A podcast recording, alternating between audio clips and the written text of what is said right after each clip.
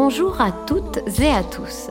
Je suis Laure Pépin et je vous souhaite la bienvenue dans ce podcast écoféministe Le Monde de Kali, le podcast qui tire la langue au patriarcat, dans lequel Guru Piu Piu vous dit tout sur tout ou presque tout sur le yoga, le féminisme, les femmes.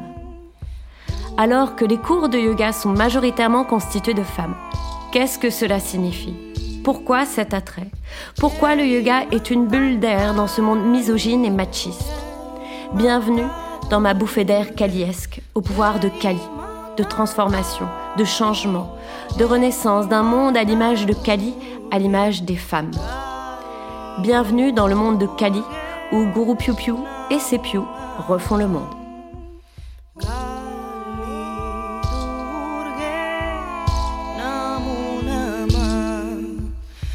J'ai consacré l'épisode 6 de ce podcast au Bhakti Yoga, au yoga de l'amour. Et je parlais de l'amour de soi, s'aimer soi-même avant de s'ouvrir aux autres. Dans cet épisode, je vais parler de l'amour des autres, ce que signifie aimer, ce qu'est l'amour.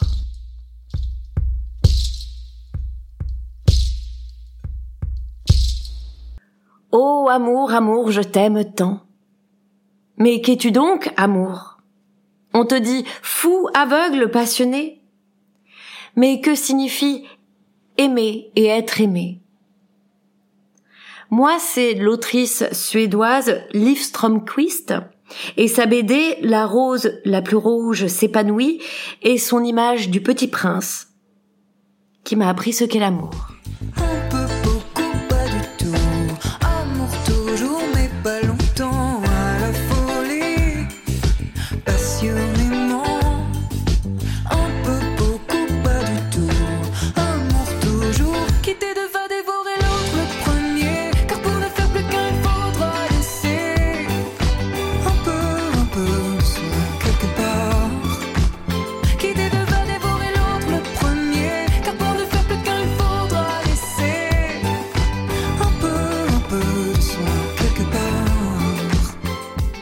Sur sa planète au Petit Prince pousse une rose.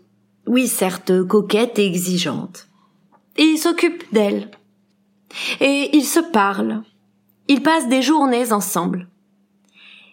Ils ne comprennent pas qu'ils sont amoureux. Puis un jour il part. Il la laisse. Il part vivre d'autres aventures. Puis il se retrouve dans un jardin de roses, et là il dit je me croyais riche d'une fleur unique, et je ne possède qu'une fleur ordinaire.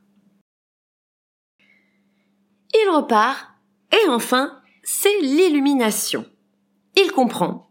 Et oui, ça peut prendre du temps, ça peut faire son chemin. Il comprend. Il retourne voir les roses et leur dit Vous n'êtes pas du tout semblable à ma rose.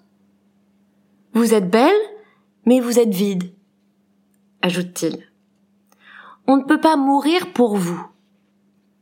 Bien sûr, ma rose à moi, un passant ordinaire croirait qu'elle vous ressemble.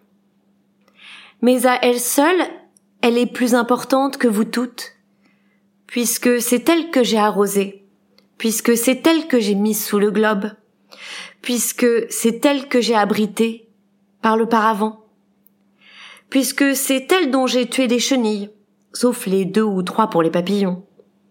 Puisque c'est elle que j'ai écouté se plaindre ou se vanter, ou même parfois se taire.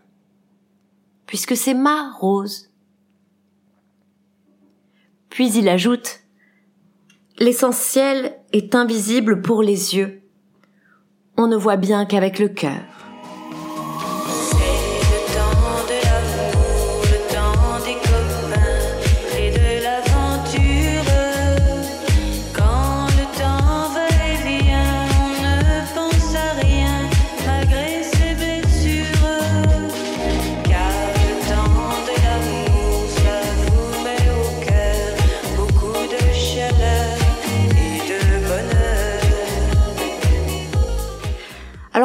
Pourquoi aime-t-il cette rose en particulier? C'est parce qu'il lui a donné de l'amour, à elle, spécifique. Et c'est cela qui fait que toutes les roses n'ont pas la même valeur pour lui, et qui crée le sentiment d'une rose toute particulière. En donnant de l'amour à la rose, il lui a donné une altérité, ce qui la rend incomparable, unique, irremplaçable.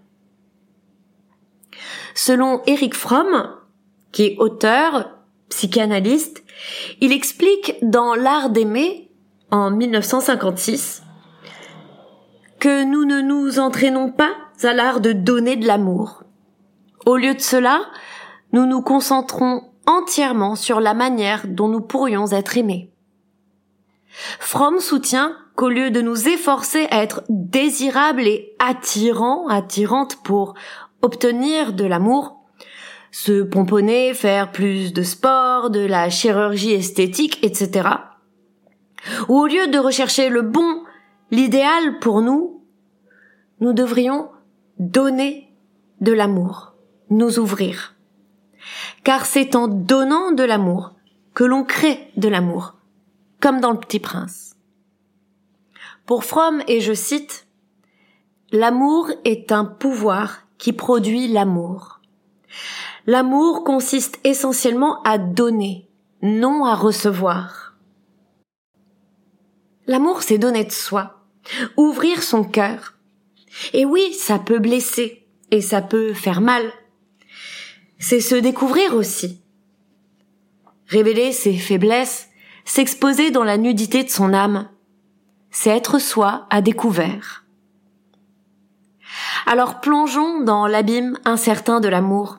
Brûlons nos ailes. Aimons vraiment les autres en donnant de nous-mêmes aux autres. Perdons-nous dans l'altérité de l'amour.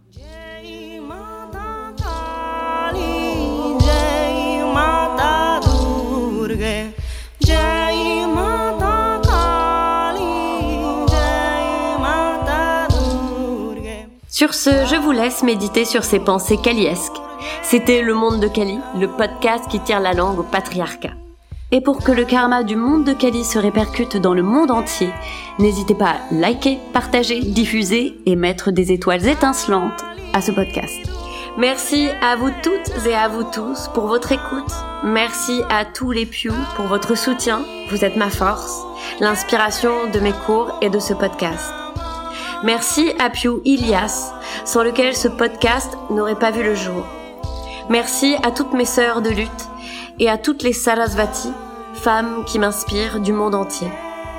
À très vite sur les tapis et n'oubliez pas Jai Matakali, Jai Shri Klit, gloire à Kali et gloire au clitoris.